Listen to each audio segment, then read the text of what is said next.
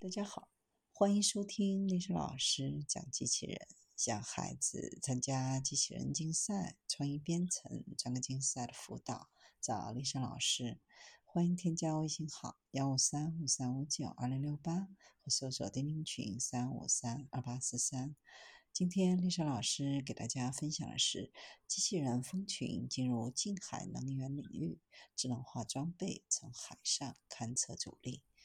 无人水面舰艇在海上工业已经进行了多年的测试，更多的自主系统还正在开发当中。收集数据对于海上能源行业任何类型的资产设计、建造、运营和维护都是必不可少。尽管无人水面舰艇 USV 仍然是新兴技术，但近些年来，无人水面舰艇的数量和类型都有显著的增长。各种能源专业以及开发商都越来越多地参与到 USV 的测试当中。对于一个常规的管道检测项目，一艘拥有约五十人的遥控车辆 ROV 支持船在船上是必须的。相反，对于无人管线检查，不需要船只或海上人员。有人驾驶的船舶每天的油耗为。十三立方米，而无人驾驶的单位油耗小于零点一五立方米，整整提高了百分之九十九。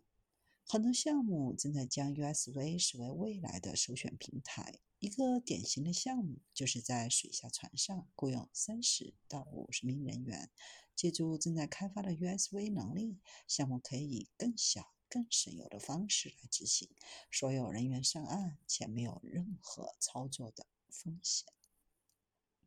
这在成本效率和增强的安全性方面具有非常重大的意义，将提供海底服务的成本降低多达百分之六十五。尽管从载人船到无人船的过渡还需要时间。但是到二零二五年实现至少十艘 USV 机队还是可行的。远程到达概念将 USV 与下一代 ROV 结合使用。USV 或 ROV 母船总长约为二十五米。与传统的 ROV 作业相比，USV 具有优化的流体动力学特性，以实现高质量的数据采集和海底定位性能。设计重点就是 ROV 的可操作性和扩展的天气窗口。USV 还针对低能耗和最小碳足迹进行优化，使用溶于混合动力电气装置，大多数操作具有三十天或更长时间的耐用性，确保效率和操作的灵活性。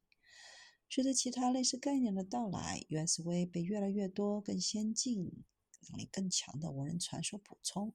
第一代 USV 基本上是无人驾驶的测量船，新一代的 USV 已经投入市场，功能不再只是对海底进行测量。这些二代的 USV 将部署 ROV 无人水下航行器 AUV 和水上无人飞行器 UAV。从中期来看，下一代 USV 不仅作为单个 RV 和 AUV 的平台，处理能力的快速提高、传感器技术的发展、远程通讯和新型推进力，都使得自主水面舰艇成为可能。自主测量船可用于降低海上勘测和航线检测的成本，对海上结构进行海床到飞舰区的勘测。记载无人机群被用来减少海上风电场环境的运营和维护，而无人水面单元将在海床上读取读数的水下群、水下航行器结合使用。自主舰艇可以为调查和检查项目部署一系列传感器和面向任务的有效载荷。海上的油气风能行业对于自主舰艇非常感兴趣，为 USV 开发了一个集成的非侵入式的多传感器套件，可以从海底到非舰区区域的近海结构收集和整理结构数据，使用光检测和测距以及多光束回声测深仪，在表面上方和下方生成点云。使用自主舰艇收集的数据优于其他系统提供的数据，可以检测和快速表征异常状况，并随时间变化进行检测。如果在多个 USV 平台上部署套件，会创建一个倍增力，可以同时执行多个任务。使用 5G 和卫星连接，将看到无数无人机自动检查风力涡轮机，无需进行人工的检查。来自海洋无限号的三十六米无敌舰队无人船将充当空中无人机的机组船，促进发射和恢复、补给、数据下载以及通过卫星传输到岸上。这种无人驾驶的解决方案不仅可以降低人类生命的风险，还可以减少风电场检查对环境的影响。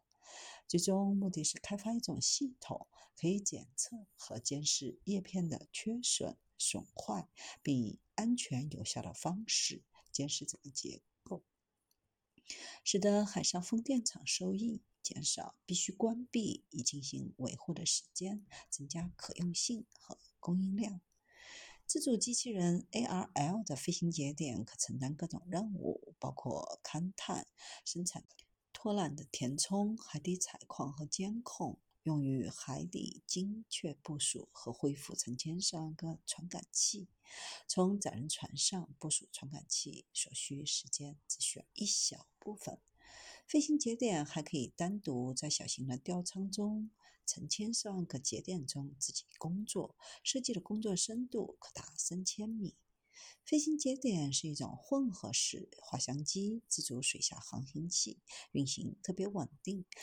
能够降落在海床上停留一段时间，然后在飞回家之前收集数据。